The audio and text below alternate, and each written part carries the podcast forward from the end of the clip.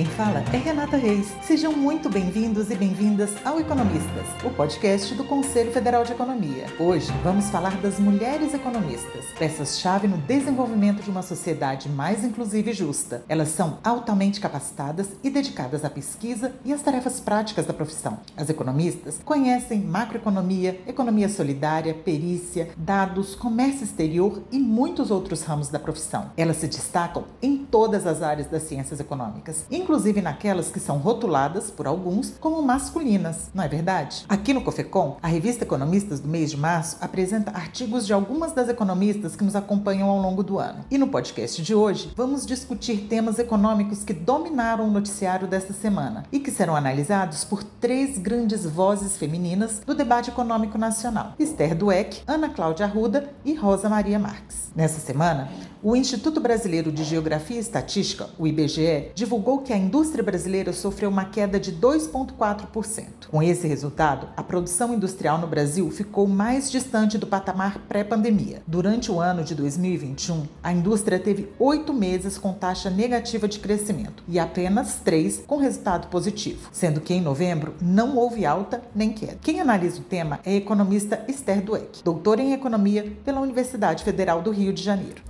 Bom, a queda da produção industrial em janeiro, ela tem dois componentes relevantes que a gente tem que avaliar. Uma é o conjuntural, né, bem específico de janeiro, que é um mês que normalmente tem uma retração por conta de férias e um período mais lento, né, que normalmente a produção ela acelera no, no último trimestre do ano anterior e dá uma desacelerada no início. Mas o que é mais alarmante, é tanto, além dessa queda, é justamente o fato de ter ficado mais longe do período pré-pandemia. E pensando que pré-pandemia a gente já não estava numa situação industrial muito muito relevante, né? Muito importante. Ao contrário, a indústria já vinha sofrendo, né? Com, acho que talvez a gente fala, né? Se até no início da década de 2010 havia uma discussão sobre desindustrialização no Brasil, na década posterior de 2010 a gente sabe que isso foi se acelerou. E isso realmente é muito grave. E as causas para o baixo crescimento, né? Do ponto de vista mais amplo, é justamente, em primeiro lugar, a queda dos investimentos né, públicos e o seu efeito sobre investimentos privados, porque a gente sabe que a manufatura é muito puxada puxada pelos investimentos, né, mais até do que pelo consumo das famílias ou por outros, ou por outros componentes da demanda. Né? Então, a desaceleração do investimento e uma competição internacional muito forte acabam, acabaram gerando esse efeito sobre a indústria. E no período mais recente, de fato, a gente está tendo ainda problemas de suprimento. Né? Como a gente sabe, microchips estão faltando, então mesmo cadeias, que, mesmo áreas que gostariam de estar produzindo mais, muitas vezes estão sendo retraídas por falta de insumos, o que aponta para um problema estrutural brasileiro brasileiro, que é uma ausência de autonomia produtiva em diversos setores, inclusive setores centrais para a vida dos brasileiros, né, como é o caso do complexo econômico industrial da saúde. É, e de fato isso afeta o dia a dia, não só por, a, por essa falta de autonomia produtiva, mas porque é um, o setor industrial é um setor muito relevante do ponto de vista de emprego de qualidade né, e, e do potencial de crescimento a longo prazo, né, do potencial inovativo. Então isso com certeza afeta, porque a gente continua com um crescimento no mercado de trabalho muito lento né, muito ainda puxado por trabalho informal ou precarizado, né, e sem dúvida nenhuma isso acaba afetando muito a capacidade das pessoas de terem renda e de terem uma perspectiva positiva para frente. Né. Durante a pandemia, o emprego foi bastante afetado. O Brasil já vinha de uma taxa de desemprego na taxa dos dois dígitos depois de 16, e durante a pandemia, o número de desempregados superou os 14 milhões de brasileiros, sem contar o número de desalentados e subocupados. Para Esther Dweck, a indústria é importante na geração de empregos de qualidade. Na falta da atividade industrial, os postos de trabalho que estão sendo gerados no Brasil correspondem, em muitos casos, a empregos informais ou precarizados. A economista demonstrou pessimismo com relação ao futuro da indústria no Brasil. É, infelizmente, do, do, ponto de vista dos próximos meses, diante de uma política fiscal que não não está sendo pensada para a retomada de uma atividade mais robusta, né, que precisaria de uma puxada, sem dúvida nenhuma, dos investimentos públicos, dos gastos do governo para acelerar o crescimento econômico, a expectativa para os próximos meses, infelizmente, é de baixa e de uma continu, né, de uma certa marasmo na, na economia brasileira brasileira, infelizmente, diante de um altíssimo nível de desemprego, de um aumento da desigualdade muito forte, miséria, pobreza. E a indústria realmente ela precisa ter um foco, né? A gente precisa de um projeto de reindustrialização no Brasil e muita gente tem defendido isso, eu também defendo que a gente pense esse projeto de reindustrialização a partir das demandas sociais, né? E mas para isso a gente precisa de um novo arcabouço, né? Não só de política industrial, mas também na verdade de uma nova de retomada dos instrumentos de desenvolvimento que envolvem a mudança na política fiscal, envolvem a mudança no,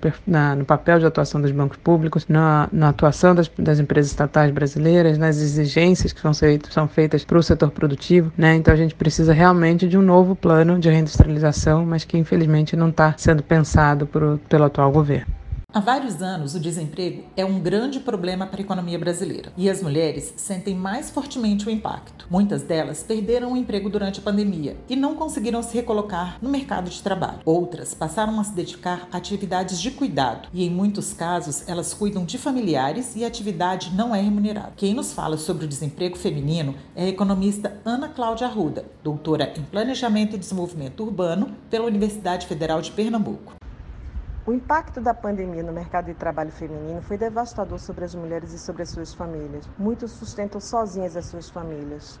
As causas da perda de postos de trabalho devem-se em grande parte aos setores econômicos que essas mulheres estavam empregadas e que foram fortemente afetados com a pandemia. A exemplo do turismo, restaurantes, comércio varejista e manufaturas, setores que foram fortemente afetados com os lockdowns e os fechamentos das fronteiras. É, um outro aspecto também é que muitas mulheres é, saíram voluntariamente do mercado de trabalho para atender às demandas de cuidados em seus domicílios com os familiares, com as crianças pequenas, com os idosos e com os trabalhos domésticos. E muitas não conseguiram mais retornar ao mercado de trabalho no pós-pandemia, né, nesse momento atual. Um estudo da CEPAL, a Comissão Econômica para a América Latina e o Caribe, estima que a pandemia de Covid-19 provocou um retrocesso de mais de 10 anos na participação feminina no mercado de trabalho da região. Em 2019, 52% das mulheres estavam no mercado de trabalho, número que caiu para 46% em 2020. De acordo com o estudo, houve uma saída contundente de mulheres para atender às demandas do cuidado em seus domicílios. De acordo com uma estimativa da entidade, cerca de 118 milhões de mulheres latino-americanas e caribenhas estariam em situação de pobreza, um aumento de 23 milhões em relação a 2019. O relatório está disponível no site da CEPAL. Como trazer de volta estas mulheres para o mercado de trabalho? Para Ana Cláudia, as respostas são duas: crescimento econômico e políticas públicas. Vamos ouvir? Bom, quando a gente pensa em políticas públicas de integração para o mercado de trabalho, né, as políticas públicas elas sempre são importantes, né, de treinamento, políticas públicas de eh, incentivo né, às meninas e mulheres a estudarem a ensino médio fundamental, o fortalecimento das universidades, não é? o fortalecimento da pesquisa, não é? É, do ensino superior de qualidade, é? são políticas públicas importantes para integrar as mulheres em trabalhos é, de maior complexidade não é? mas elas não são por si só suficientes.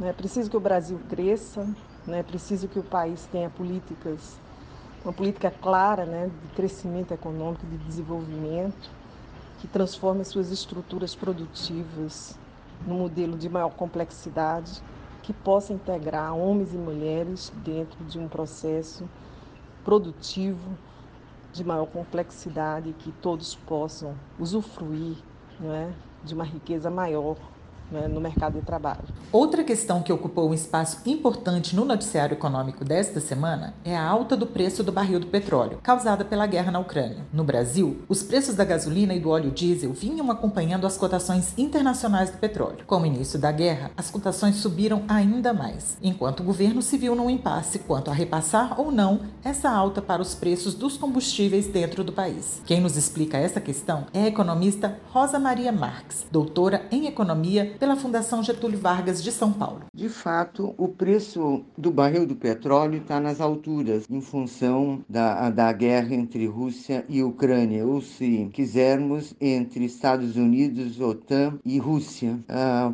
para a gente ter uma ideia, apenas para lembrar, quando a gente estava no auge né, da, da pandemia, o barril estava 19,33, estava lá embaixo, dólares. E hoje está, a, a 8 de março mais ou menos, estava em 128 dólares, né? Ou seja, o aumento é brutal. Agora, o Brasil é autossuficiente em petróleo. Se ele importa uma parte do que aqui vai usar, de, dos derivados, é porque faltou investimento nos últimos anos para possibilitar o, revi, o refino daquilo que é chamado de petróleo uh, pesado, né? Agora, uh, essa discussão se vamos congelar ou se vamos subsidiar, na verdade revela o quão equivocada, para não falar uma outra palavra, um outro adjetivo, é a política de administração dos preços dos combustíveis aqui no, no Brasil. Desde o, o golpe contra Dilma, ou seja, desde o governo Temer, que houve uma mudança na administração dos preços e simplesmente os preços aqui praticados acompanham a referência do preço do barril do petróleo no plano internacional, ou seja, não,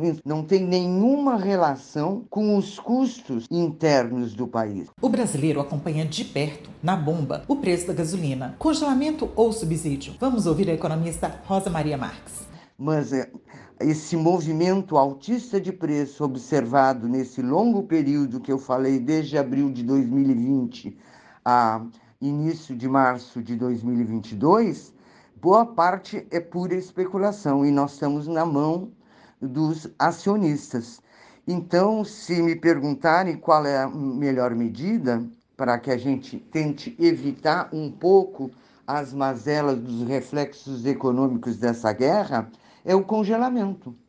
Subsídio, subsídio significa que o, nós, a sociedade, através do Estado, vai continuar uh, preenchendo, vai continuar mantendo a rentabilidade dos acionistas, só que parte vai ser o Estado que vai pagar para que não chegue ao consumidor final.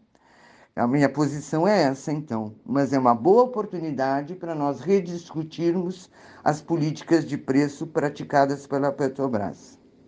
A Comissão Mulher Economista do COFECOM, com o objetivo de fortalecer ainda mais o papel das economistas na profissão e assim desenvolver novos projetos voltados para as economistas e também para as estudantes de economia, lançou a terceira edição da pesquisa Queremos Conhecer Você, Mulher Economista. A pesquisa, totalmente virtual, pode ser respondida no nosso site www.cofecom.org.br. E o Economistas, podcast do Conselho Federal de Economia, vai ficando por aqui. Fiquem atentos ao nosso site e às nossas redes sociais para mais mais conteúdo do Conselho. Esse podcast é uma produção da equipe de comunicação do COFECOM. Eu sou Renata Reis. Muito obrigada.